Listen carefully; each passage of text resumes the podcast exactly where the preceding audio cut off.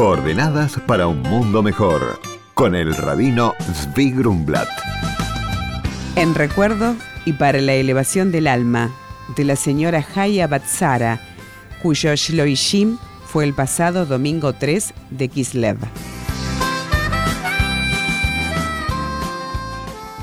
Muy buenos días, Shalom. El día de hoy en el calendario hebreo es el día 10 de Kislev, día que marca la liberación del segundo rebe de Chabad, Rabbi Dovber, que estaba en la ciudad de Lubavitch. ¿Qué destacó a Rabbi Dovber?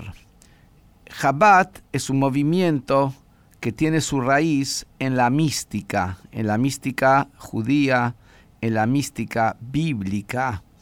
Y Rabbi Dovber fue un gran difusor de la estudio de la mística, pero de una manera que tenía una expansión en sus alocuciones, entrando en detalles, iluminando, explicando, de una manera extraordinaria.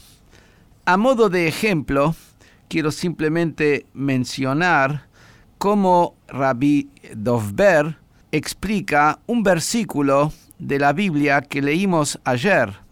Un simple versículo que parece que habla de un viaje, y, pero todo lo que hay detrás de esto.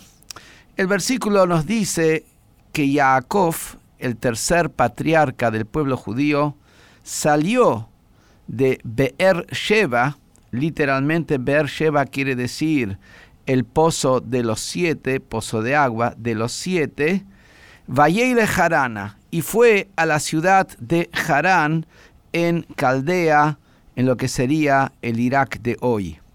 Un versículo que no dice nada de especial. Sin embargo, nos explica Rabbi Dovber, Yaakov es un compuesto de dos palabras, Yud Akev.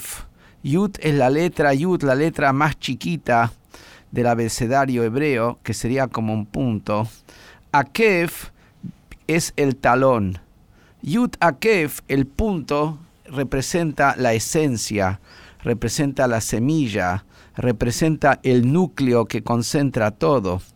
El talón es el nivel más elemental, de poca percepción, de poca o nada inspiración y luz.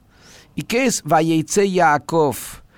Beersheba. Salió Yaakov se refiere al alma de cada uno que viene de la esencia de ese punto de la existencia que es Dios y camina desde el pozo de los siete que representa Malhut, o sea, el, reino en, en, las esferas místicas que contiene las siete emociones, y fue a Jarana. Jarana viene del concepto del enojo, del lugar donde está todo lo negativo.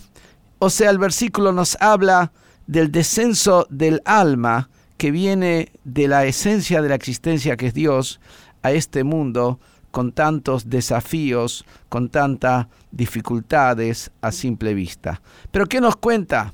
Nos cuenta cómo ahí Jacob construyó al pueblo judío. Nos cuenta cómo se construyó de cruzar y llegar ahí con las manos vacías. Volvió después con un campamento entero, con hijos, con todo. Que eso representa el alma viniendo a este mundo y cumpliendo con la misión que Dios le da de transmitir luz, transmitir santidad a través de las mitzvot y de las buenas acciones, el alma regresa después a su fuente con un caudal extraordinario de logros. El descenso es en aras de un ascenso mayor. Tengamos esto en cuenta para valorar nuestra vida, nuestra alma, cada uno de nuestros días y con alegría. Muy buenos días y shalom. Hola Rabino, mi nombre es Alejandro. Quisiera saber qué es el Kaddish, que mi padre, nada ortodoxo, me pide que diga después de su muerte. Hola Alejandro, el Kaddish es una oración de alabanza a Dios escrita en arameo. Kaddish se traduce como santo, ya que recitarlo trae santidad al nombre de Dios y a todos aquellos que responden amén mientras se recita. Recitar la oración Kaddish en mérito del alma difunta del padre o la madre de uno es uno de los rituales más sagrados observados por todos los judíos a lo largo de las generaciones. Se dice en el funeral, durante la semana de luto, Shiva, durante los siguientes 11 meses y luego cada año en el aniversario del fallecimiento. Por consultas al rabino pueden escribirnos a coordenadas.jabad.org.ar. Coordenadas para un mundo mejor con el rabino Zvi Grumblat. Shalom y Shavuot Tov.